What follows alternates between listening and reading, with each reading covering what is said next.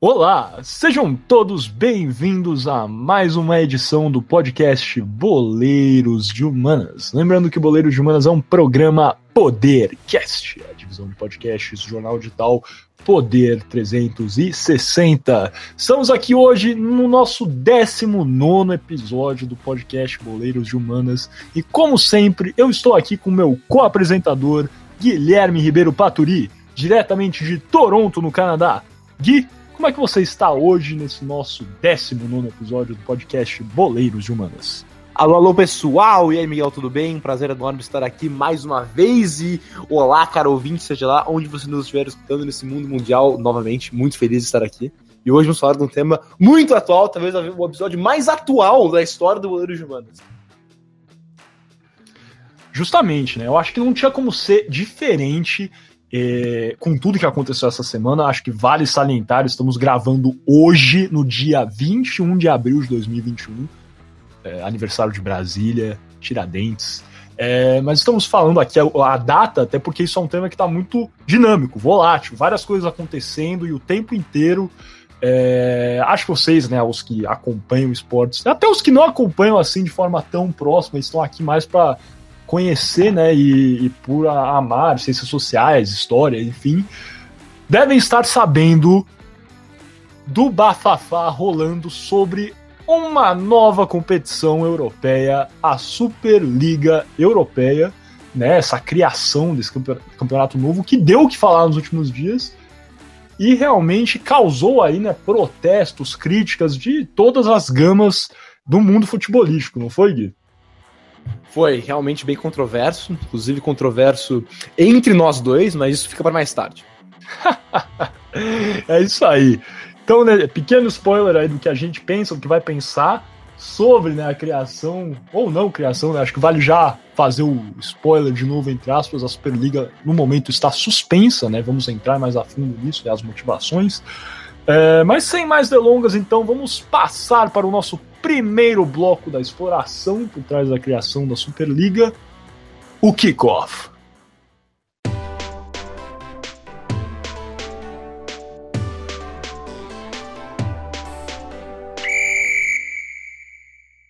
Sejam bem-vindos, então, novamente ao podcast Boleiros de Humanas. Lembrando que Boleiros de Humanas é um programa Podercast, a divisão de podcasts do jornal digital Poder 360. Estamos iniciando então o nosso primeiro bloco, nosso tradicional kickoff. Eu já toco a bola diretamente para o meu querido Guilherme Ribeiro Paturi, diretamente de Toronto, que ele vai começar contando um pouquinho sobre a história da Champions League, não é, Gui? É o campeonato atual continental né, da Europa. Conta para nós essa história, Gui. Exatamente, Miguel. Vamos começar aqui o programa contando da, da liga que a Superliga talvez queira substituir, que é a nossa é querida Liga dos Campeões da UEFA. E para começar a contar essa história, é interessante é, dizer que, na verdade, foram, foram nós, sul-americanos, que inspiraram os europeus a criar uma competição continental. Porque, escuta só, depois do sucesso do Campeonato Sul-Americano de Campeões, disputado no Chile em 1948, Gabriel Anot, que era um editor do jornal, grande jornal esportivo francês L'Equipe, começou a, a, a falar e a pedir a autoridades europeias é, que um torneio similar fosse implementado no continente. Depois de anos de conversa e de exploração no tópico, esse torneio saiu do papel em 1955 e foi chamado de Copa Europeia, ou é, o nome completo seria Copa dos Clubes Campeões Europeus e a primeira edição da competição reuniu 14 campeões de diversas ligas domésticas europeias para disputar um mata-mata com partidas de ida e de volta, porque, de novo, nesse, nesse começo era realmente uma liga de campeões, não existiam clubes que chegavam em quarto em suas ligas como é hoje. Mas é, a primeira final da Copa Europeia foi disputada entre o Real Madrid e o Stade Rennais, que é um clube francês, no Parque dos Príncipes, em Paris e o Real Madrid venceu por 4 a 3 de virada e se sagrou o primeiro campeão da Copa Europeia. E depois dessa primeira edição, a Copa Europeia só cresceu. E depois de alguns anos, 22 equipes participavam do torneio anualmente. E a competição logo se tornou a mais importante do continente e chegou a ficar tão grande que teve 32 ou até 33 clubes participando em certas temporadas. E, e, e o Real Madrid foi o clube que mais vezes conquistou a Copa Europeia, conquistando ela por seis vezes. E o Liverpool e o Milan estão empatados é, em segundo lugar, levando quatro taças da Copa Europeia cada um. Mas foi na temporada 1992-1993 que a Copa Europeia foi extinta. E para substituí-la, nasceu a tão querida, amada e adorada, adorada UEFA, a Liga dos Campeões da UEFA, como conhecemos hoje. Mas não era bem como conhecemos hoje, porque o formato era é, é diferente.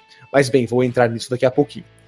Porque já a, a, a Copa Europeia, e agora que tinha acabado de virar a Liga dos Campeões, já era estabelecida e já era vista como a competição mais importante do continente. E, e a, a popularidade da Liga dos Campeões só cresceu no começo dos anos 90 com a introdução de uma fase de grupos que levava à final e substituiu o formato anterior, que era meramente mata-mata da Copa Europeia. Então foi somente aí no começo dos anos 90 que, como, que surgiu a, a fase de grupos que é tão é, conhecida hoje. E mais nessa primeira edição da Liga dos Campeões era só um, dois grupos e é, os dois primeiros de cada grupo se enfrentavam em uma final. Mas a partir de 1993 e 1994, o torneio adotou um formato híbrido, que incluiu uma fase de grupos, como é hoje, e uma fase mata-mata, que não era só final. Então, é, equipes é, saíam da fase de grupos e classificavam para uma quartas ou semifinais, e depois disputavam a final. Então, por isso que eu digo um formato híbrido de fase de grupos e fase mata-mata. E, e, a chegada da Liga dos Campeões também marcou a introdução da taça orelhuda, aquela taça tradicional da Liga dos Campeões. É, o nome oficial do troféu é a European Cup.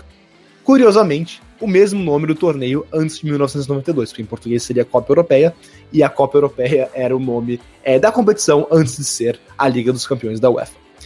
E é interessante, né, Miguel? Porque, porque a Liga dos Campeões historicamente foi dominada né, por um pequeno número de clubes. E, e a gente vai entrar mais nisso à frente, porque isso é talvez uma das motivações da Superliga. Mas tivemos poucas zebras, né, Miguel, na Liga dos Campeões. É, justamente, né? Acho que. Assim, você até colocou aqui, né? Eu tô olhando o nosso roteiro, o Gui coloca, né? Muitos estão de fato postu, postulam, né? Que a maior zebra, entre aspas, né? Zebra, para quem não conhece muito esse jargão do jornalismo esportivo é quando um time que não é, é, considerado favorito vence uma competição ou vence uma disputa, né? E muitos consideram que a maior zebra foi a vitória do Porto em 2004, quando ele venceu a Champions League e sob o comando do nosso querido José Mourinho, agora ex-técnico é, do Tottenham Hotspurs.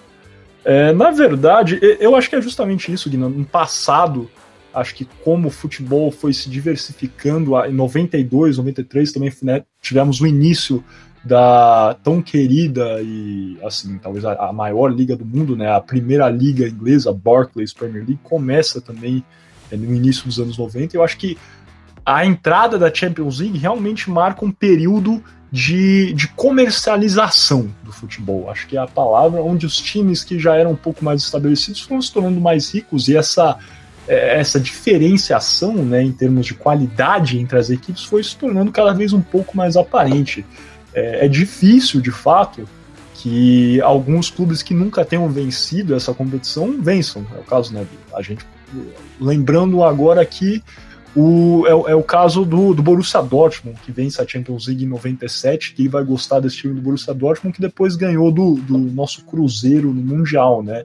Mas, é, fora o Borussia, na verdade, né, você para para pensar que, que outro time virgem, entre aspas, chegou e foi campeão da Champions League. Temos o Chelsea, que, que vence, né, e depois perde para o Corinthians na, na final do Mundial, mas o Chelsea também é outra questão completamente diferente, porque teve, né, nós sabemos o investimento do, do Roman Abramovich por trás do Chelsea, também temos aí né, o PSG chegando forte constantemente, o, o Manchester City, mas também são dois times que têm um investimento externo muito grande então que comercializaram, etc. Então, se você parar para pensar, acho que eles, até esses times não podem ser considerados necessariamente zebras. É difícil que um time pequeno entre aspas, aqui realmente chegue longe na Champions League. Até o próprio Tottenham, eu tenho um carinho pelo Tottenham, não falo que eu torço necessariamente, mas acompanho o Tottenham de perto. É, é um time que é, é, está entre os 10 times mais lucrativos do mundo em termos de valor. Então, até, até o próprio Tottenham é um time que, que assim não pode ser considerado necessariamente uma zebra, eu acho. Então, cada vez mais e com a comercialização do futebol, acho que essas zebras, entre aspas, se tornam mais difíceis de aparecer e realmente é, eu acho que parte da motivação por trás da criação desse novo campeonato, Gui. Temos algumas situações, ano passado a gente observou o Lyon chegando na semifinal, a própria Atalanta, né, que é um time bem simpático, de Bergamo, na Itália, mas enfim, é difícil que essas zebras realmente vençam o torneio. E por fim, antes de eu passar de volta para você, Gui, acho que vale só falar né, do que foi essa introdução da, da fase de grupos. Acho que as pessoas não, não pensam muito nisso, mas a fase de grupos é uma oportunidade desses pequenos times até jogarem. Vocês param para pensar, esses times jogam aí, no mínimo, né, alguns jogos, porque antes você pegava um time que não tinha tanta é, tradição, e embora no passado esses times poderiam chegar mais longe, porque não tinha né, toda essa disparidade de qualidade, porque não era um futebol ainda tão movido a dinheiro, mas conforme foi se desenvolvendo, esse time perdia logo no começo, porque pegava um Barcelona, um Real Madrid, e não faturava tanto. Agora eles estão assegurados, né? Eu vou entrar mais valores depois, quando eu falar sobre a, a Superliga. Um mínimo aí de 15 milhões de euros. É, os times ganham valores por se classificarem às próximas fases, também ganham valores em cima de vitórias, em cima de empates também, quase um milhão de euros por empate na fase de grupos. Ou seja, se você é um time menor e você consegue empatar com o Barcelona dentro da sua casa, isso é uma vitória para você. No passado isso não seria possível. Então, a fase de grupos aí já foi né, uma, uma introdução da UEFA que ajudou esses times menores com certeza. E acho que as pessoas às vezes não pensam tanto nisso, gostam de fase de grupos, já estão acostumados, mas também qual foi a motivação também e a inclinação, inclinação financeira e as implicações que isso teve para os times participantes da Champions League. É, exatamente. Sobre complementar o que estava falando, de, de que como é difícil clubes que nunca venceram a, a, Liga dos Campeões ou ganharem atualmente, isso não era o caso no passado, né? Porque temos várias equipes que ou não são consideradas uma potências do futebol atualmente, mas que, que chegaram a conquistar é, a Copa Europeia. Isso não aconteceu, como você disse, na Liga dos Campeões, no formato Liga dos Campeões, porque só o Borussia Dortmund é, talvez possa ser, e o, e o Porto, né? Podem ser ditos que são times que não são potências que levaram é, levaram a taça. Mas é, antes tivemos alguns casos, como a Estrela Vermelha de Belgrado, uh, o próprio PSV, o Aston Villa, o Nottingham Forest, uh, o Feyenoord ganhou. O, Nosso o, querido Celtic, meu amigo. O Celtic, o Benfica, vários clubes, é, é, não quero dizer menores, mas clubes que têm menos é, tradição atualmente, que tem ligas menos competitivas ou menos investimento chegaram a ganhar a Copa Europeia, coisa que hoje é praticamente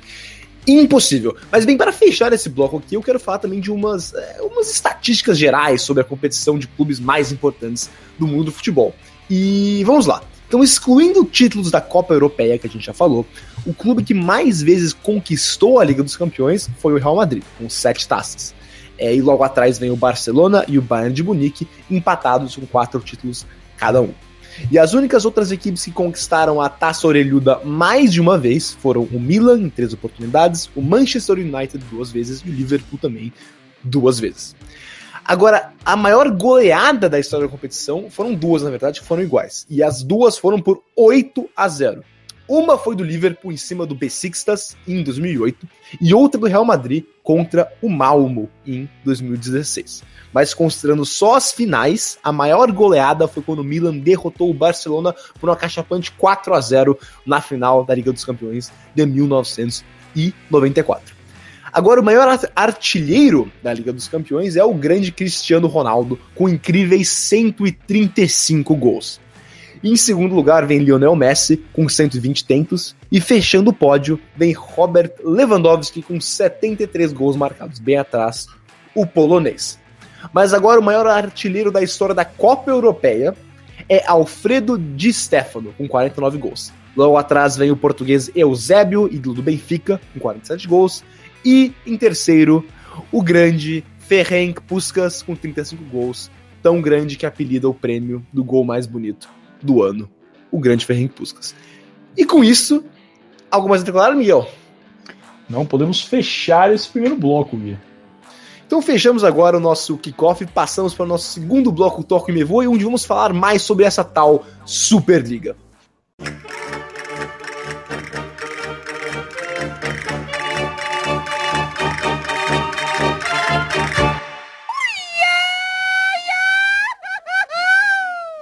Começamos agora o nosso segundo bloco, Toque Me Voe, e como já disse antes, vamos falar agora o que, explicar o que é a Superliga, como surgiu e, e o que realmente, qual é a ideia de é, maneira geral. E para dar essa contar isso para vocês, vou cruzar a bola aqui para o Miguel Galo de Rodrigues, que vai contar para vocês. Miguel? Muito obrigado, Gui, por essa ótima apresentação e é justamente essa ideia aqui desse bloco, conversar um pouco sobre o que seria a Superliga, né? Como eu já falei no início do nosso podcast, a Superliga está no momento suspensa, então, é, no mínimo, assim, nos próximos anos, acho que não vamos ter este campeonato.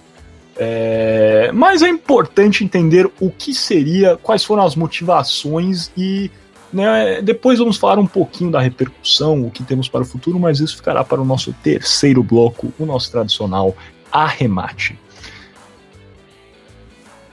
Acho que, como eu falei no início, muito provavelmente, mesmo se você não é assim o, o fã, né, o, o, o, torcedor mais assíduo de, de um time de futebol, ou se acompanha mesmo o futebol no geral, você deve ter ouvido falar, seja no, no grupo de WhatsApp, seja acompanhando o jornal televisivo, olhando o timeline, feed de uma rede social, deve, deve, deve ter ouvido falar sobre a criação desse novo torneio, desse novo campeonato que é a Superliga Europeia.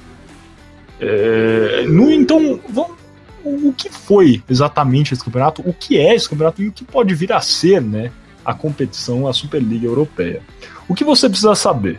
No dia 18 de abril de 2021, diga-se de passagem, na, quase na madrugada, assim, perto da virada pro dia 20, pro dia 19 de abril na Europa, 12 clubes europeus anunciaram um plano para a criação de uma nova competição continental intitulada European Super League ou a Superliga Europeia. Os 12 clubes que criariam, né, fundariam essa competição nova seriam os espanhóis Real Madrid, Atlético de Madrid e Barcelona, os italianos Milan, Internazionale e Juventus, e os ingleses Tottenham, Chelsea, Arsenal, Manchester United, Manchester City e Liverpool. A ideia por trás dessa competição seria contar com 15 clubes fundadores fixos, ou seja, esses 15 clubes sempre estariam né, na lista de, de participantes, e mais cinco clubes que se classificariam para a competição de forma anual. Então esses outros cinco clubes seriam rotatórios e teríamos aí né, uma competição de 20 clubes. É, o lema da competição é, em inglês, né, é algo como The Best Clubs, The Best Players Every Week, ou seja, os melhores clubes, os melhores jogadores toda semana. E é justamente, né, o lema acho que traduz bem qual foi a ideia por trás da criação dessa nova competição. Realmente juntar aí os, os maiores clubes do mundo e formatar, né, é, uma competição que se baseia né, na grandeza destes clubes. E como funcionaria a liga? Teriam os 20 clubes né, que eu já falei, e eles seriam divididos em dois grupos, ou seja, dois grupos de 10 equipes. Teremos então dois turnos, entre aspas, aqui, né? Porque não é necessariamente que iam jogar com as equipes dos outros grupos, mas dois turnos dentro do seu próprio grupo, onde cada equipe estaria garantida 18 jogos. Comparando, né, com os seis jogos que estão garantidos a equipes na Champions League. Realmente, aí se você for comparar em termos de, de tempo de transmissão, de exposição de marca, não tem a menor comparação entre os possíveis 18 jogos contra os, os agora assegurados seis jogos da Champions League. Após os 18 jogos, os três primeiros colocados de cada grupo avançariam diretamente para as quartas de final da liga e o quarto e quinto colocados de cada grupo, respectivamente, jogariam uma espécie de repescagem para ver qual equipe avançaria, então, para as quartas de final da Superliga Europeia. Os jogos seriam no meio da semana, para não interferirem com os campeonatos nacionais. E assim, de fato, terminariam por ofuscar, né, um pouco da Champions League, não é mesmo, Gui? A ideia era manter os clubes, mas também, também, na verdade, eu até adiciono um pouco nessa pergunta. Também acabariam por ofuscar um pouco das ligas domésticas, né, Gui? Por mais que os clubes teriam a intenção de manter né, a participação nos campeonatos nacionais, acho que, de fato, é, a Superliga Europeia acabaria atraindo um pouco mais da atenção e deixando esses campeonatos de lado, não é? Ah, sim, eu acho que atraria, eu acho que toda a atenção, principalmente de torcedores é, que não.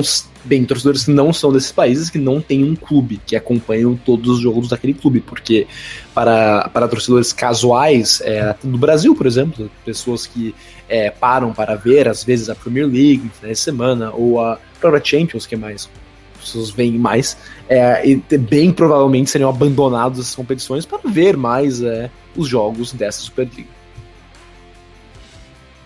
Justamente. E os planos né, para a criação não entenda que isso foi uma decisão de supetão das equipes, né, dessas 12 equipes anunciadas. É, os planos para a criação de uma Superliga já existiam desde 1998. No entanto, até o momento, a UEFA, né, a, a, a organização, a, a, confederação por trás né, da organização da Champions League, tinha conseguido manter os seus principais clubes contentes com mudanças feitas à Champions League, principalmente é, em organização, em premiações e em porcentagem né, é, do chamado revenue share, que é o dinheiro comercial aí, seja com valores de patrocínio, direitos de transmissão, é, e realmente tinha conseguido manter os clubes, os principais clubes contentes, mas essa ameaça da criação de uma competição europeia é, gerida pelos clubes sempre existiu, na verdade nem sempre, mas desde 1998 já permeava nos bastidores dos principais, clubes da UEFA. E, de fato, a principal motivação para a criação dessa European Super League, né, da, da Superliga Europeia, seria é, é, é, essa insatisfação dos principais clubes com os aspectos financeiros da Champions League. Na visão dos dirigentes, a organização da UEFA era incompetente em atingir o, máximo, o potencial máximo da competição. É, o monopólio, né, a, a, UEFA, como eu falei, realmente organiza esse campeonato. Os clubes não têm participação, né, tem até um conselho, mas eles não, não têm de fato né, é, componentes organiza, organizadores dentro da Champions League. Né? E o monopólio da organização não criaria, na visão desses principais clubes, um, um ambiente propício à melhora das condições financeiras da competição. É, os lucros, portanto, para esses principais clubes eram muito menores do que eles poderiam ser na visão dos dirigentes. É, aí levava uma perda né, em todas as áreas, porque sem com lucros menores há menos dinheiro para investir, por exemplo, em áreas listadas como infraestrutura, desenvolvimento de atletas, mercado de jogadores e até marketing foram algumas das áreas lembradas por dirigentes né, que comentaram a criação da European Super League.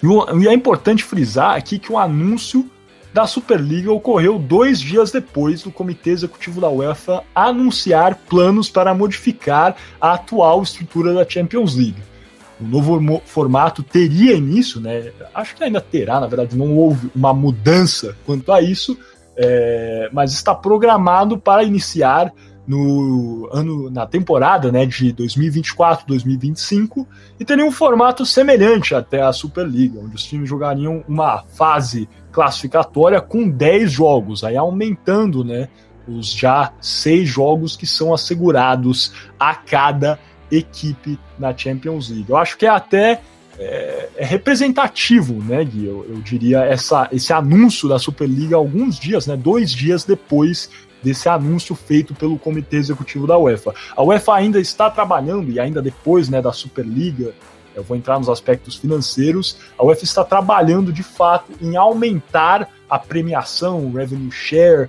é, para esse novo formato da Champions League mas até o momento não anunciou grandes mudanças quanto a isso. É, mas acho que é, é, é, é, demonstrativo, né? É interessante ver que eu acho que os, os, principais clubes viram essa mudança, mas ainda não se agradaram com o aspecto financeiro, Gui, para criar essa, essa Superliga Europeia. Você não diria? Ah, sim, eu acho que eu vou falar mais sobre isso no, no nosso, nosso bloco de debate, mas eu também acho que talvez foi, foi programado isso, para talvez pressionar mais a UEFA, algo assim. Uh, mas certamente é, é, interessante como os clubes resolveram falar isso logo na época que a UEFA está planejando mudanças para a Liga dos Campeões. É, justamente. E agora falando né, só um pouquinho, a gente não vai conseguir explicar tudo, mas do que seria essa premiação da Superliga, e é uma premiação que seria exponencialmente maior do que qualquer competição atual. É, cada clube fundador receberia algo em torno de 400 milhões de dólares para garantirem os padrões de excelência de equipes e infraestrutura da Superliga. É, se você parar para pensar aqui, a Champions League, como eu já falei, né, e são valores da temporada é, passada, é, entrega a cada clube participante né, na fase de grupos algo em torno de 15 milhões 250 mil euros por participarem, ou seja, isso é um valor assegurado para cada clube participante da Champions League e né, não tem comparação com esse valor de 400 milhões de dólares que seria entregue a cada clube fundador dessa Superliga. O investimento inicial teria partido de um acordo com o, o banco norte-americano JP Morgan Chase. É, inclusive, o JP Morgan Chase é, tem certa importância no mundo do futebol, já é, teve participações ativas na compra é, do, do, Manchester United por uma família de investidores americanos, né? Inclusive é, o agora, na, na, verdade ainda é o atual, mas que irá sair no final do ano, vice-presidente de operações do Manchester United era um ex-banqueiro, é, né, pertencente ao corpo do JP Morgan Chase, e o JP Morgan teria anunciado o investimento inicial né, na, na Superliga Europeia, girando aí entre os 5 bilhões de dólares, ou seja, um valor realmente assim exorbitante. A Champions League, é, aí, né, também usando os valores da temporada passada, é, tem um investimento assim perto de 3,2 bilhões de euros e o JP Morgan Chase já estava assegurando aí 5 bilhões de dólares para a criação desse novo campeonato. É, os clubes teriam direito à totalidade de lucro sobre vendas de ingresso, ou seja, não teria nenhuma taxa de participação da organização. E né, entrando agora no corpo do revenue share, os direitos comerciais, que eu acho que são né, o mais importante aqui da questão, que de fato configuram é, o, o, principal aspecto financeiro, porque premiação em jogos, etc., com certeza é importantíssimo, mas o, o aspecto financeiro, né, o A, o marketing, os direitos de transmissão realmente é, é, são aonde os clubes têm mais capacidade de garantir lucro. E a divisão, de acordo com o Financial Times, ficaria da seguinte forma: 32,5% dos direitos comerciais obtidos né, iriam diretamente para os 15 clubes fundadores. 32,5% seria dividido de forma igualitária entre os 20 clubes participantes, ou seja, aí, né, por temporada incluiria os cinco clubes é, rotatórios. 20% seria, seria dividido com base em resultados obtidos na liga, ou seja, quem ficou em primeiro receberia mais, segundo, etc., até o vigésimo colocado. E por fim, 15% seria dividido com base em audiência por jogo. E aí também tem conexão né, com taxa de televisão, etc. E está diretamente atrelado à noção de que os principais clubes, aí, né, os, muitos dos 12 que eu já listei, incluindo outros da Champions League, são os principais atrativos né, para a entrada de patrocinadores, para é, audiência televisiva. Então, essa é a ideia, né? Que esses clubes, que seriam os clubes fundadores, então teriam mais direito a esse revenue share do que os clubes menores, que na verdade estariam, né, na visão dos dirigentes, tomando uma carona junto a esses principais clubes é, nessa questão é, dos direitos comerciais. E 100%, então, por, é, dessa, desse revenue share seria revertido para os clubes. É, e aí uma grande porcentagem, de fato, seria revertida para os clubes fundadores. É, a gente tem né, 32,5% assegurado para os 15 clubes fundadores. Quando né, outros 32,5% ainda seria dividido de forma igualitária entre os 20. Ou seja, não é que os 15 clubes fundadores estão só recebendo isso. Eles estão recebendo, né, se for parar para pensar, 32,5% dividido entre si mais 32,5% dividido entre os 20 que eles estão incorporados. Então eles têm um direito a uma fatia realmente considerável desse bolo é, do revenue share da Superliga. Deve ser aqui né, afirmado, usando novamente os números da Champions League passada, que, ao contrário da, da Superliga, onde 100% dos direitos seria revertido aos clubes, na Champions League, 93,5% é revertido para os clubes, enquanto 6,5% é incorporado pela UEFA para a realização de campeonatos internacionais. E aí temos a, né, a Nations League, que é aquela competição nova, agora não tão nova, mas, mas uma espécie de, de campeonato é, em, em, forma de fase de grupos, né? Pela, pelas equipes europeias, temos a, a Eurocopa também, e esse 6,5% é incorporado pela, pela UEFA para a realização de campeonatos. É, e, né, como eu já falei, tem uma divisão igualitária no início, né, cerca de 15 milhões, né, 15, é, 15 milhões, 250 mil euros para cada equipe participante. É verdade que no final, na né, equipe que vence a Champions League pode ganhar cerca de 82, 83 milhões de euros, só que quando você para para pensar, né, que cada clube fundador da Superliga Europeia teria direito aí a 400 milhões de dólares só por participar da Champions League, esses valores realmente não não não tem como medir na, na mesmo, no mesmo patamar né, as premiações né, e, e, e o aspecto financeiro envolvido é, entre as duas competições. E como eu já falei, né, os grandes clubes se sentem traídos, na verdade, né, com essa divisão é, na Champions League, porque eles acreditam de forma fervorosa que, e vamos entrar mais a fundo nisso na hora do debate, mas acreditam que eles realmente trazem é, essa atenção, esse público, esse dinheiro, o patrocínio para a Champions League. Então não faria sentido eles receberem né, um, valores igualitários a clubes menores.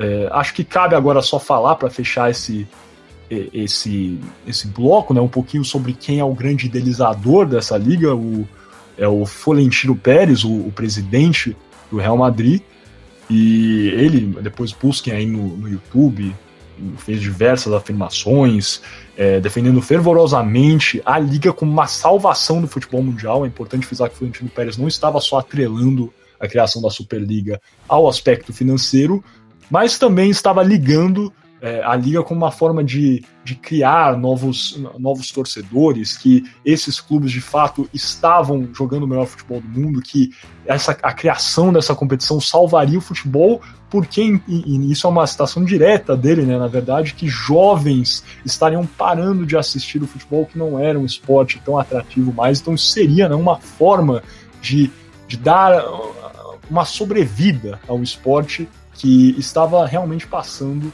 por um período é, difícil. E ele foi anunciado como presidente da Superliga e era acompanhado também por declarações fervorosas pelo presidente da Juventus, André Agnelli, que em sua parte seria o vice-presidente da Superliga. Alguma coisa a declarar sobre o nosso querido Florentino Pérez, Gui? Nada, por agora nada.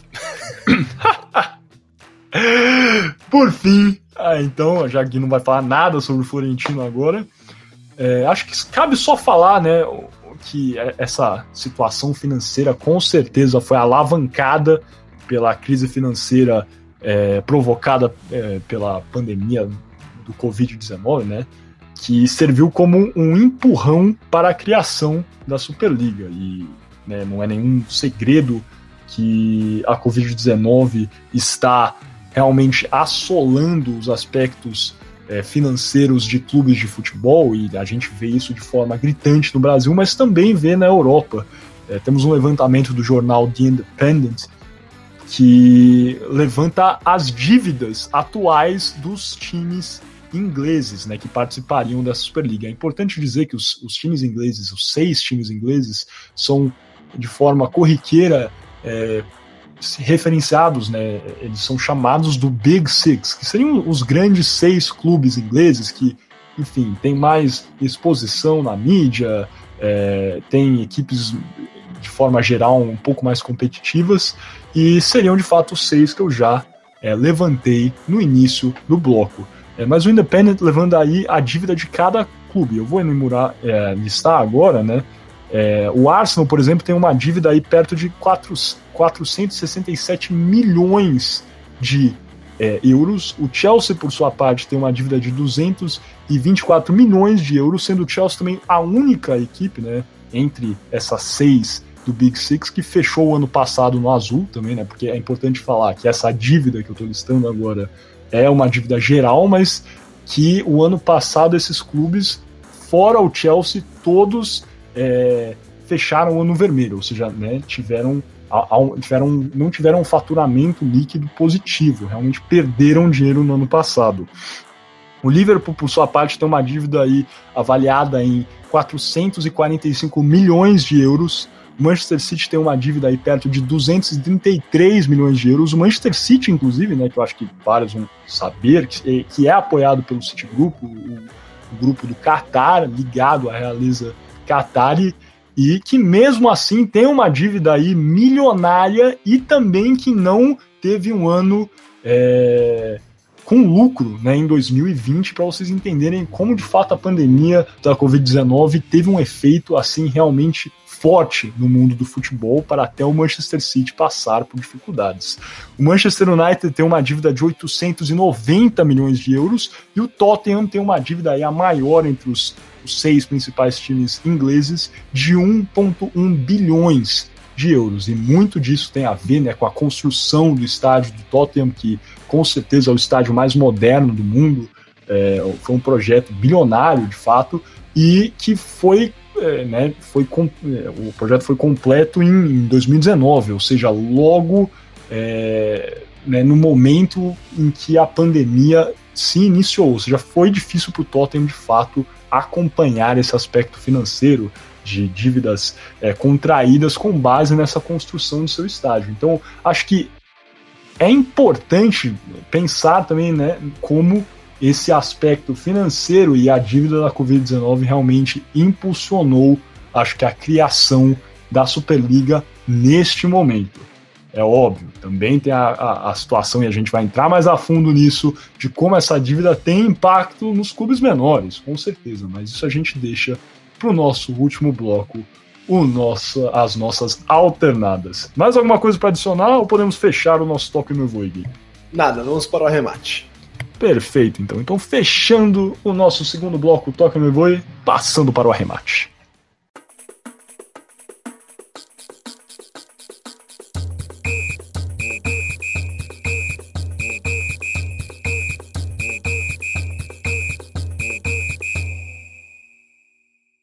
Sejam bem-vindos então ao terceiro bloco do podcast Boleiros de Humanas, o Arremate. Lembrando que o podcast Boleiros de Humanas é um programa Podercast, a divisão de podcast jornal digital Poder 360. Nesse arremate vamos falar um pouquinho sobre né, a repercussão que teve com a criação, né, o anúncio no dia 18 de abril de 2021 da criação da Superliga Europeia e um pouco né, do futuro dessa competição. Já falei no início, a competição desde hoje, dia 21 de abril de 2021, está suspensa.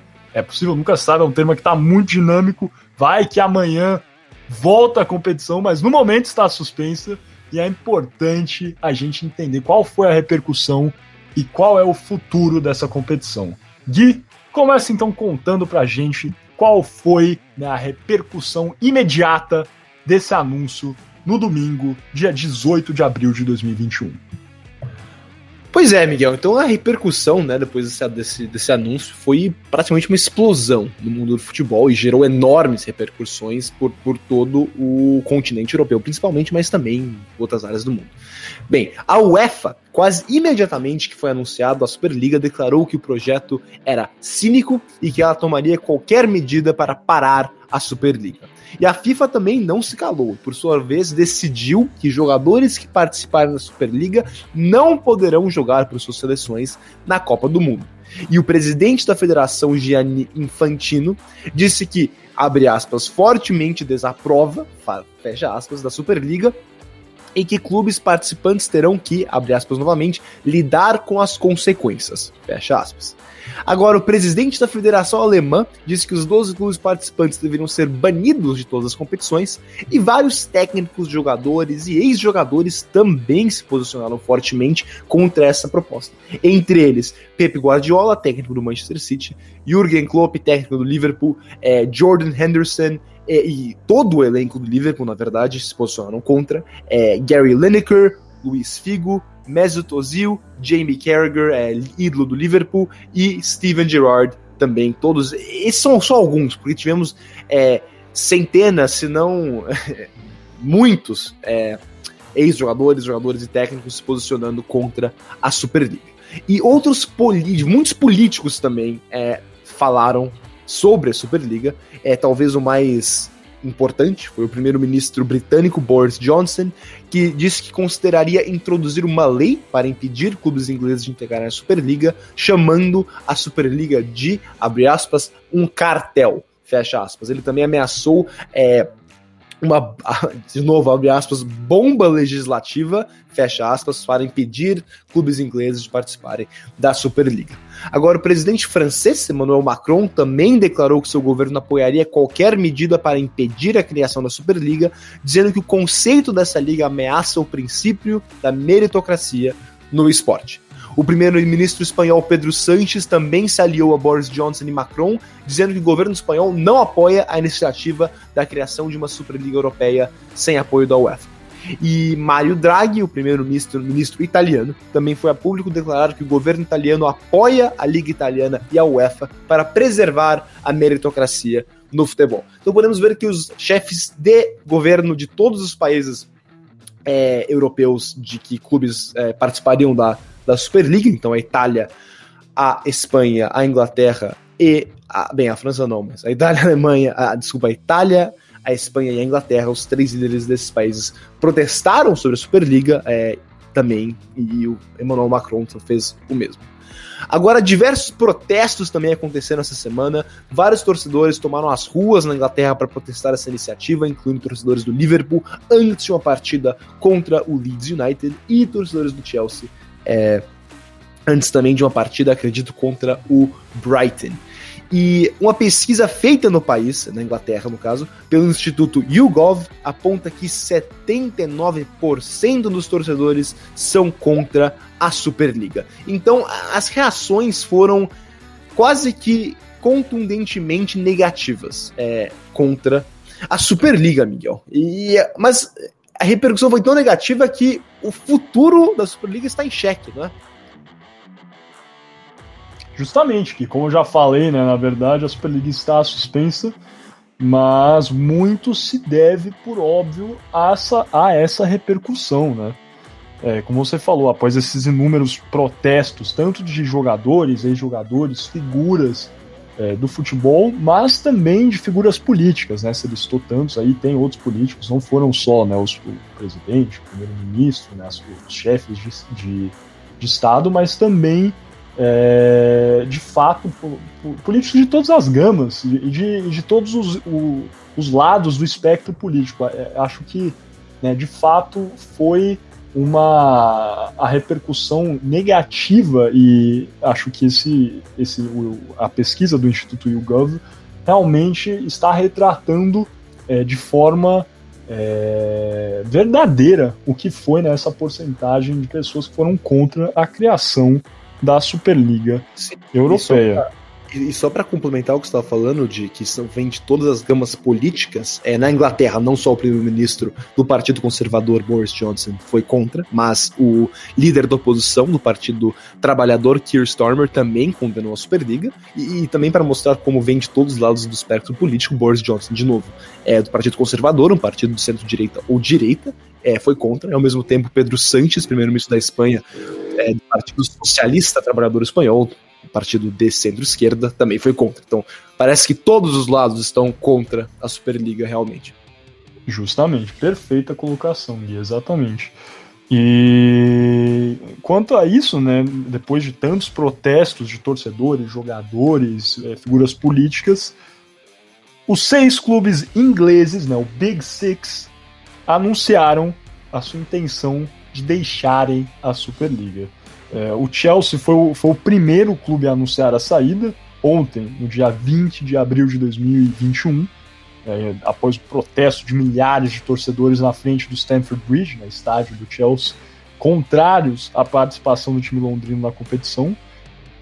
Protesto, inclusive, que impediu, por alguns momentos, a entrada do ônibus do Chelsea no estádio. O Gui já lembrou aqui né, que tinha partida contra o Brighton, pela Premier League, que terminou em 0 a 0 E, inclusive, tem fotos, assim, realmente é, emblemáticas desse protesto. Temos aí diversos cartazes, é, todos devem conhecer já o humor inglês, então os cartazes valem a pena dar uma olhada.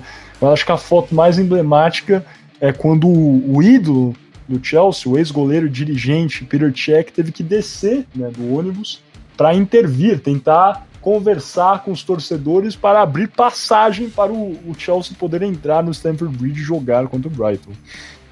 Chelsea, então, é o primeiro time a anunciar a saída, seguido logo após pelo Manchester City, é, que anunciou também ontem, no dia 20 de abril de 2021, que ia deixar a Superliga. É, logo após, os outros quatro clubes ingleses anunciaram a retirada no mesmo 20 de abril de 2021. Com a saída dos clubes ingleses, a direção da Superliga anunciou que iria redesenhar, né, que ia formatar de novo essa, a, a competição. E o Agnelli, presidente aí da Juventus, também vice-presidente da Superliga, culpou o Brexit pela saída das equipes, porém disse que ainda acreditava no sucesso da competição mesmo com essa declaração que o Big Six iria se retirar da Superliga. No mesmo dia, no entanto, logo após essa declaração do NL, o Atlético de Madrid, a Internacional e o Milan anunciaram por meio de nota oficial que estariam começando o processo de retirada da Superliga.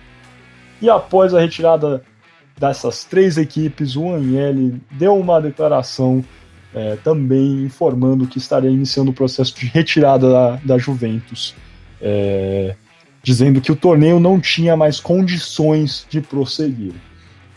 E apesar do silêncio do Barcelona e do Real Madrid, um anúncio oficial da Superliga determinou a suspensão do projeto. Então, por hora, no dia 21 de abril de 2021, a Superliga está suspensa, né? Temos aí dos 12 times que tinham anunciado é, a sua participação como clubes fundadores, 10 anunciaram sua saída. Temos dois clubes, o Barcelona e o Real Madrid. É importante falar que o presidente do Barcelona anunciou que ia colocar a questão é, para a votação dos sócios do clube. É, mas no momento, né, esses dois clubes, Barcelona e Real Madrid, não, mantiveram silêncio quanto à saída da competição. Então a, a, competição não está necessariamente cancelada, mas está suspensa pelo momento e parece que ficará assim, no mínimo, por hora. Não é, Gui? Pois é, parece que essa competição viveu por somente dois dias, mas eu acho que não é a última vez que vamos ouvir falar dela. É, podemos falar mais disso no nosso bloco de debate, mas eu acho bem difícil que essa é a última vez que vamos ouvir falar da, da talvez venha com outro nome, mas do conceito dessa Superliga Europeia. Ah, com certeza, né? Como eu já falei anteriormente, é, é uma questão que está presente aí desde dos anos 90, então, assim, eu acho que não será de fato a, a última notícia que vamos ler sobre a criação da Superliga ou, ou, como você disse, uma outra competição gerida pelos clubes que tente suplantar uma nova competição continental na Europa. Algo mais a declarar, Gil? Vamos passar para a segunda parte do nosso podcast. Nada mais, podemos encerrar essa primeira parte, eu acho que ficou bem completa, bem didática e bem boa, é, como deixando a humildade de lado. Perfeito, então. Então vamos fechar esse terceiro bloco do podcast Boleiros de Humanos e fechando também a primeira parte aqui do Boleiros de Humanos. É, lembrando sempre foi um prazer ter, essa, ter você aqui, cara ouvinte, nessa exploração. Espero que você tenha entendido um pouco mais dessa questão econômica, financeira de revenue share, que é complicada de fato e que eu acho que está no centro da questão da criação da, da Superliga. É, convido você a pesquisar, a assistir a, a, entrevista do Florentino Pérez, que é bem didática também, acho que demonstra mais das questões por trás da criação dessa liga. É, a pesquisar fotos, olhar né, realmente o que foi esse, os protestos na Inglaterra e no mundo. E como sempre, convido você a compartilhar, comentar, tiver alguma crítica. Realmente, nós estamos aqui no Boleiro de Humanas para crescer e crescer em conjunto com você, caro ouvinte. Convido de novo você para clicar, se você estiver em alguma outra plataforma que não o YouTube, no link da nossa segunda parte, onde teremos o nosso quarto bloco, o Shootout, aquele jogo rápido de perguntas e respostas sobre o tema debatido hoje. E o quinto bloco, as alternadas. Já falamos bem das alternadas hoje, hein? Nosso tópico de debate, meio tema livre. Acho que hoje já vou dar um spoiler: vai ser se o apresentador é a favor ou contra a criação da Superliga ou uma competição semelhante. E também vamos ter a participação de um convidado especial, Gabriel Franco, publicitário formado pela SPM de São Paulo, que também trará um pouquinho dessa visão de marketing, realmente de revenue share, com um pouco mais de especialidade ao assunto. Sem mais delongas, então, muito obrigado pela sua participação na nossa exploração e até a próxima.